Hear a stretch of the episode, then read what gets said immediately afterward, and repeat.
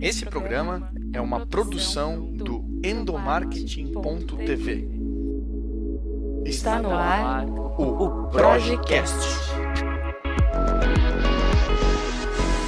Olá pessoal, eu sou o Igor e está no ar o Projecast, o podcast sobre comunicação interna, gestão de pessoas e liderança da Project. Ó, eu confesso para vocês que eu adoro quando o tema do episódio é baseado em contar cases de comunicação interna dentro das empresas. Bem, e para conversar comigo hoje, eu recebo aqui no nosso podcast a Camila Polese. Ela é analista de comunicação interna e endomarketing do Grupo Zap, uma empresa do mercado imobiliário que surgiu com a fusão dos portais Zap Imóveis e Viva Real. E só para vocês terem uma ideia da dimensão do grupo, eles possuem 26 escritórios espalhados por todo o Brasil.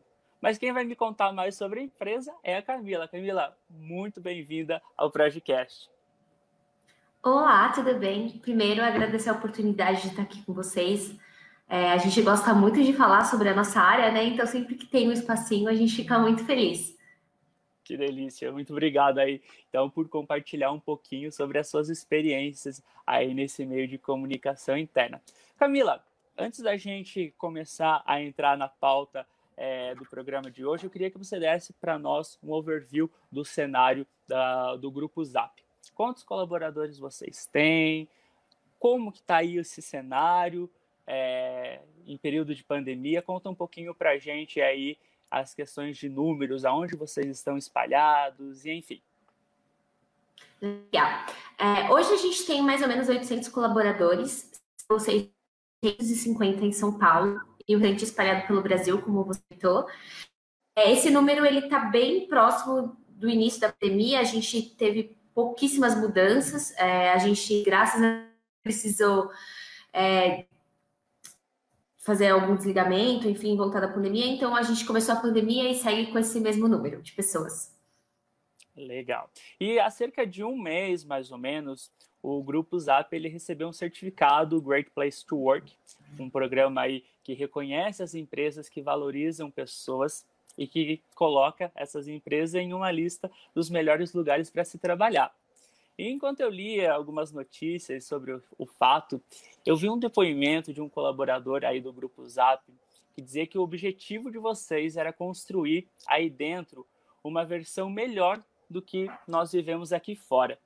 E eu achei super interessante essa colocação dele, é, e eu queria que você desse para nós um panorama sobre, um, sobre a cultura corporativa do grupo Zap e esse processo de construção para vocês terem um ambiente de trabalho voltado para a gestão do clima organizacional. Legal. Essa frase ela é bem famosa entre nós porque a gente tem um tapete na entrada do nosso prédio com essa frase. Então é um tapete bem grande dizendo que a gente quer construir um mundo lá dentro melhor do que o mundo lá fora. E é, é, é, isso baseia bastante a nossa cultura. A gente sabe que a gente não vai mudar o mundo mas se a gente conseguir fazer um mundo melhor lá dentro, já, já é um passo. A gente acredita que as nossas pessoas é, são influenciadores, então tudo que a gente consegue trazer de bom lá dentro é levado para fora e assim a gente vai conseguindo um mundo melhor. É, a nossa cultura ela é muito baseada em diversidade, em respeito, em colaboração. Então a gente é, baseia muitas nossas ações para que as pessoas se sintam parte. É, então o tempo todo a gente ouve muito as nossas pessoas, a gente trabalha bastante com pesquisa a gente sente muito o calor e o, e o que vem acontecendo no momento, e aí eu posso falar com, com bastante segurança de que isso é vem assim da alta direção, então a gente tem um CEO muito envolvido, muito preocupado, a gente tem gestores no geral muito preocupados em entender o momento de cada uma das pessoas. A gente repete muito, a gente não chama de colaboradores, a gente chama de pessoas, porque acho que isso diz muito sobre a gente, a gente vê cada um como uma pessoa é, e suas vontades e necessidades são sempre levados em consideração. E o selo GPTW é, assim, é, menina, o menino dos olhos para a gente. É, a gente fez um trabalho muito forte em 2019 A gente construiu muita coisa junto com a área de comunicação, é, comunicação, atração, treinamento, desenvolvimento. A, toda a área de, de gente gestão se uniu muito em 2019 para a gente conseguir um ambiente realmente agradável e que fosse bom para se trabalhar. E aí a gente considera que esse selo é, é um reconhecimento de todo esse esforço e a gente espera manter esse ambiente por muito tempo.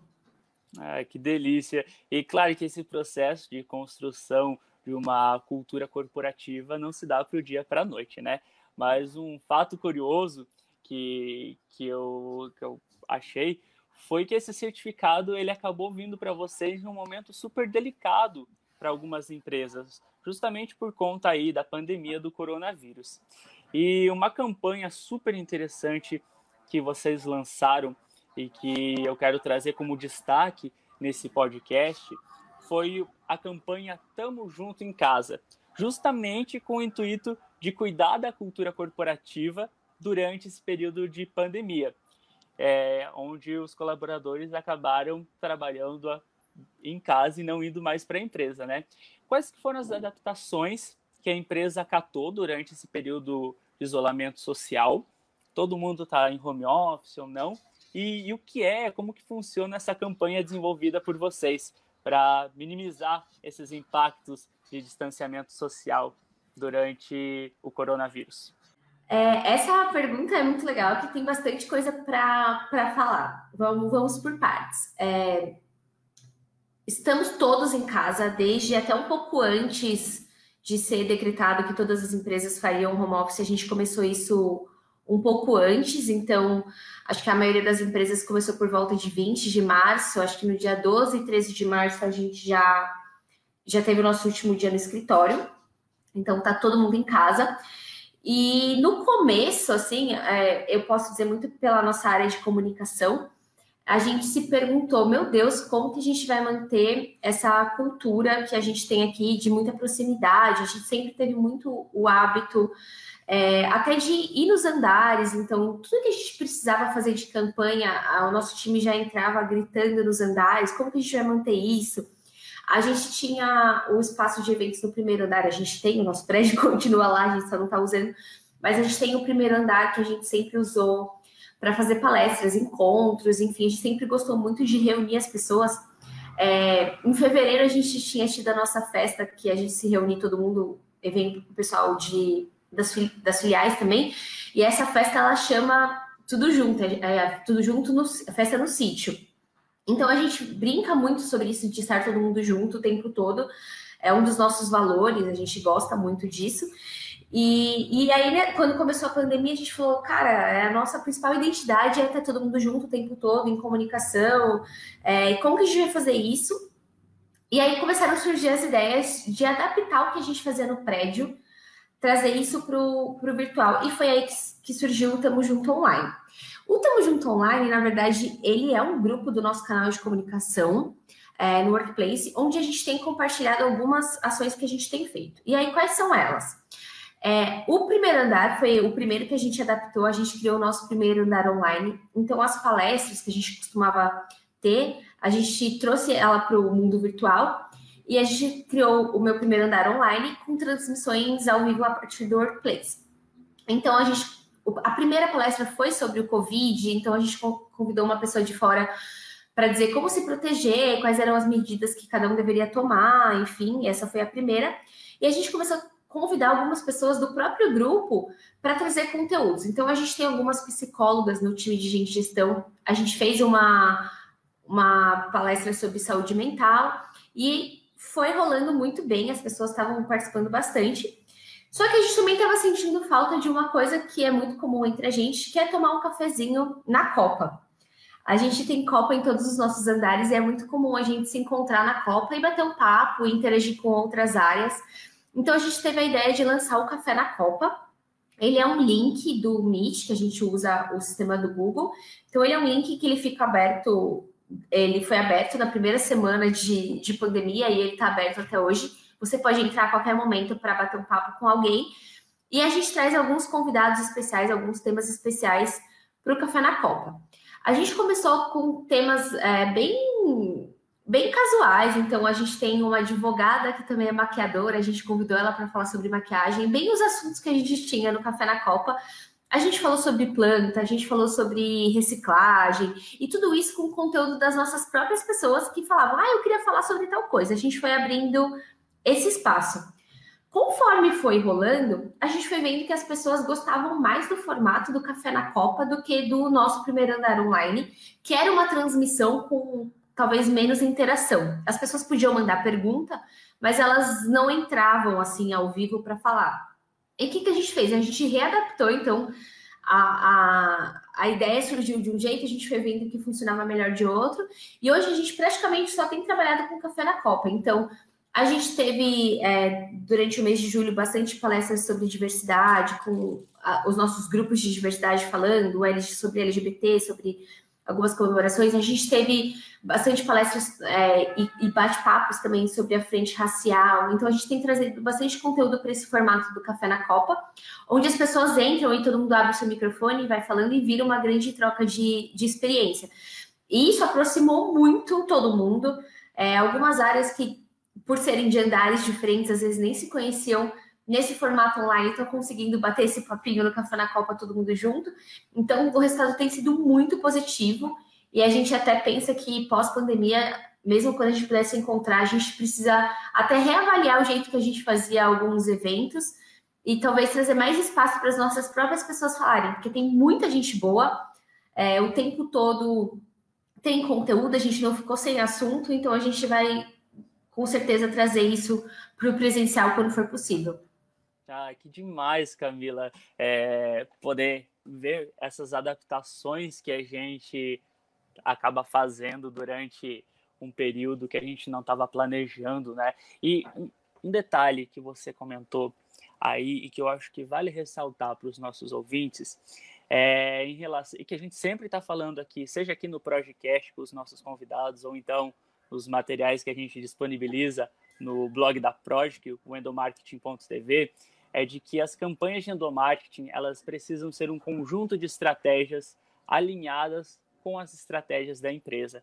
E nos exemplos que você deu aí, a gente pode ver que existe uma preocupação muito verdadeira, não só em desenvolver uma campanha ali para o colaborador, para inter, interagir é, com ele ou algo assim, mas vai muito além disso, porque todas essas ações que você mencionou, de certa forma, elas acabam aí é, sendo um exemplo de integração entre os colaboradores, ou então bem-estar com a saúde mental, e até mesmo essa sensação de pertencimento e valorização de quando o colaborador ele tem a oportunidade de contar para os colegas de trabalho algo que ele faz fora da empresa.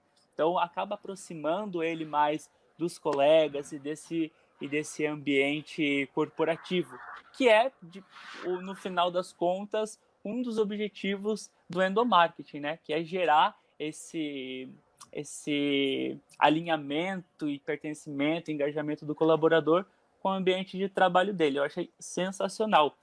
E durante esse período de pandemia, Camila, eu queria saber de você como foi o, esse, essa adaptação da comunicação interna e do endomarketing para o home office. Vocês tinham um planejamento já anual e tiveram que adaptar ele, como você comentou aí, né? No, é, voltando as ações para a plataforma digital. Mas mais do que isso, quais foram aí os principais desafios que você enfrentou na hora de chegar até o colaborador e fazer com que ele participe dessas ações de endomarketing e comunicação interna? Legal. É, a gente realmente precisou se adaptar. É, a gente sempre teve uma comunicação bastante baseada no, no, virtual, então a gente sempre usou a plataforma Workplace, é o nosso canal de comunicação praticamente único. A gente tem uma TV corporativa, mas que normalmente ela encaminha para conteúdos do Workplace, então em cada andar tem uma TV instalada e a gente é, é, publica chamadas assim, para os conteúdos. Você já viu tal assunto? Saiba mais no Workplace. Então, a gente precisou é, garantir mais que as pessoas estavam lendo o Workplace, então a gente começou a acompanhar mais as métricas, é, ter proximidade com. A gente tem um time de consultora de, de gente, então a gente começou a conversar bastante com essas consultoras para sentir o clima e, e garantir que as pessoas estavam recebendo as informações que a gente mandava. Mas a gente também teve que se adaptar em coisas que pareciam, a princípio, muito difíceis e a gente tem feito muito bem, que é, assim, a gente tem as, as premiações de reconhecimento, então, por tempo de casa, é, os aniversariantes, os nossos eventos, como que a gente vai fazer isso? Como que a gente vai continuar chegando nas pessoas e, e garantindo que elas se sintam parte e importantes para o nosso negócio? Em um primeiro momento, a gente teve as, as verbas congeladas até entender como que ia funcionar. E a gente começou a trabalhar com mensagem. Então, assim, se antes a pessoa, no aniversário dela, ganhava bolo, a gente começou a mandar manualmente, pessoa por pessoa, uma mensagem. Parabéns pelo seu aniversário, parabéns pelo seu aniversário de empresa, então você completou dois anos. A gente está muito feliz que você tem aqui. E aí, no momento que a gente viu que estava tudo bem, que a gente podia continuar, que a gente conseguiu voltar, a gente mandou esses presentes para as casas das pessoas.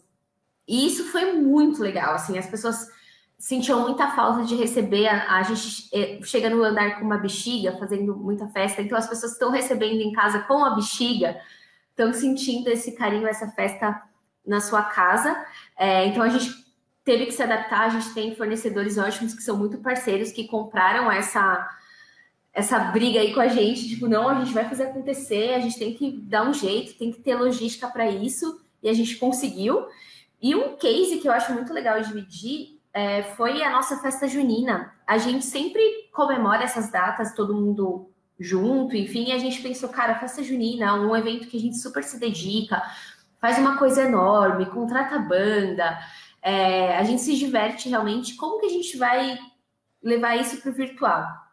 O que, que a gente fez? A gente conversou o nosso CEO, ele adora cozinhar e a gente acompanha no Instagram dele que na quarentena ele fez mil pratos. E a gente teve uma ideia dele fazer uma receita e a gente mandou os ingredientes para as casas das pessoas. Então a gente mandou ingrediente para todo mundo fazer o pé de moleque. E a gente fez um concurso do pé de moleque mais bonito. Então as pessoas é, fizeram, seguiram a receita do nosso CEO, do Lucas, prepararam o pé de moleque, comentaram lá no Workplace postando foto. As pessoas se vestiram a caráter conectaram, que a gente fez um, um, um, evento online também, então as pessoas se conectaram. A gente conseguiu fazer brincadeiras, então a gente criou. Tem um, um site que você brinca de adivinhar o desenho, a gente conseguiu fazer temático só com desenhos temáticos de festa junina. É, a gente conseguiu fazer um monte de brincadeira virtual, a gente contratou contratou não, a gente convidou nossas próprias pessoas para tocar, então as pessoas que gostavam de tocar e cantar estavam num link tocando ao vivo, o nosso CEO pegou a sanfona para tocar também. Então a gente teve muita interação, mesmo que virtualmente. Foi muito legal. E dentro é, desse contexto, é, voltado principalmente para o CEO, que geralmente a gente desenha uma imagem de que o CEO é um cara muito distante da gente, que ele está lá no topo da hierarquia da empresa. Como é para vocês, da comunicação interna e do endomarketing aí do grupo Zap, contar com a colaboração do CEO e, e fazer com que ele esteja junto ali, porque a comunicação interna ela não é feita só pelos comunicadores, né? É importante que a gente tenha agentes comunicadores dentro da empresa para fortalecer essa integração. É, nesse ponto de vista, qual é a visão do, do CEO de vocês, é, do grupo Zap, em relação a isso, e ele participa é, de, junto com vocês desse processo, e como é a participação dele? É, então, a gente brinca que o, o, Grupo Zap é a empresa dos sonhos para qualquer pessoa de comunicação e endomarketing. É, não só o nosso CEO, todo o time executivo é muito engajado, muito comprado com a gente. Assim, todas as vezes que a gente precisa de apoio para garantir que alguma comunicação chegue até a ponta, eles estão sempre ali com a gente. É, tudo que a gente pede, eles participam. Mas é, é, o Lucas, né, que é o nosso CEO, ele é assim, a gente brinca que ele é o nosso principal garoto propaganda. Ele não só compra todas as ideias, como ele dá ideias.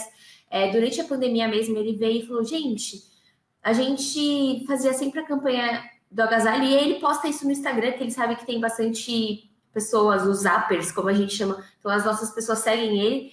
falou, a gente sempre fez campanha do agasalho, como que a gente pode fazer? E aí a gente fez, a gente conseguiu quando a gente foi entregar o kit da festa junina, quem tinha agasalho já entregou para a própria pessoa que levou o kit. Então a gente conseguiu essa parceria aí com, com o nosso fornecedor, já recebeu. A gente ficou sabendo de uma pessoa do grupo que estava trabalhando em projetos sociais, entregando doações. A gente já recolheu tudo isso, entregou para ele, continuou tudo ali dentro do grupo. Então a gente tem muito essa cultura, é muito da nossa cultura é, ser participativo, é, topar tudo, tá sempre pensando nas pessoas, no bem das pessoas, e aí não só nas nossas pessoas, a gente leva muito isso para fora também. Então, é assim, é, é o mundo dos sonhos. É, seria ah. muito bom se todas as empresas fossem assim.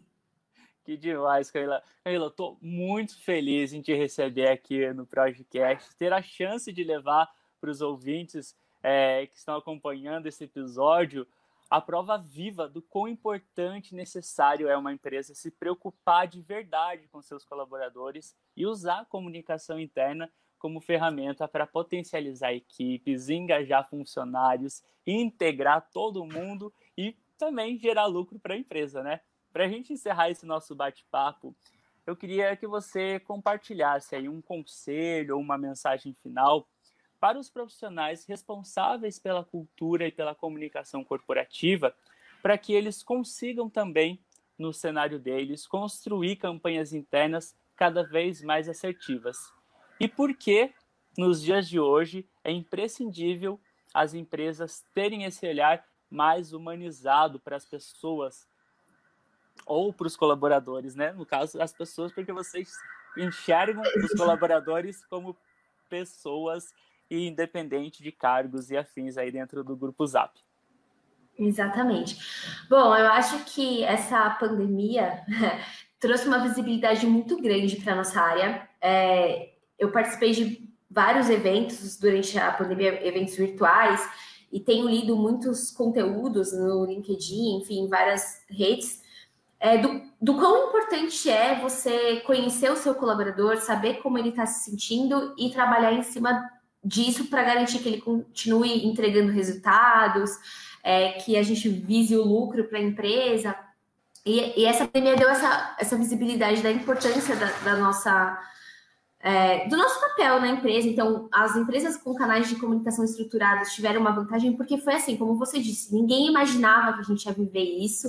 Então, quem já tinha uma estrutura de comunicação saiu à frente aí e quem não tinha teve que correr, porque com cada um na sua casa, é, você precisa ter um canal de comunicação, você precisa saber se essa informação está chegando na pessoa e você precisa mensurar isso, é uma coisa muito importante também, é um conselho que eu dou, é, não faça só a comunicação, é, entenda se essa comunicação que você está fazendo está chegando nas pessoas, se está atingindo o objetivo, ouça das pessoas se, se é assim que elas querem ser comunicadas, qual é o melhor jeito, converse com a liderança, envolva a liderança. É, por exemplo, cada, cada área tem uma, uma particularidade, então entenda, às vezes o que vai funcionar para o comercial não vai funcionar para a área de tecnologia, o que vai funcionar para a área de atendimento não vai funcionar para o marketing. Então, por mais que, que a gente precise fazer uma comunicação para o todo, entenda as particularidades de cada um, aproveite esse momento que a gente está vivendo para mostrar a importância da comunicação. É, com certeza o mundo vai ser bem diferente daqui para frente e a comunicação ganhou aí um espaço ainda maior.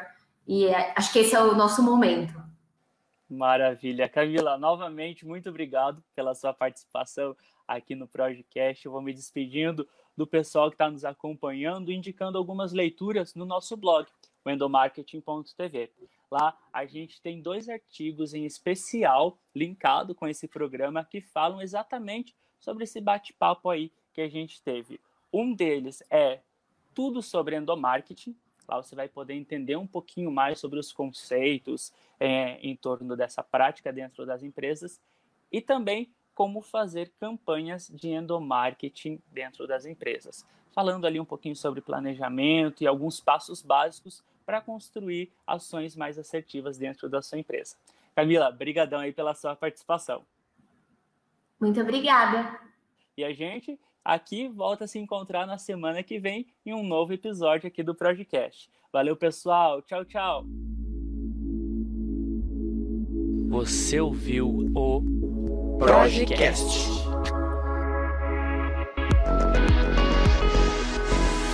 Produção e edição Igor Lima.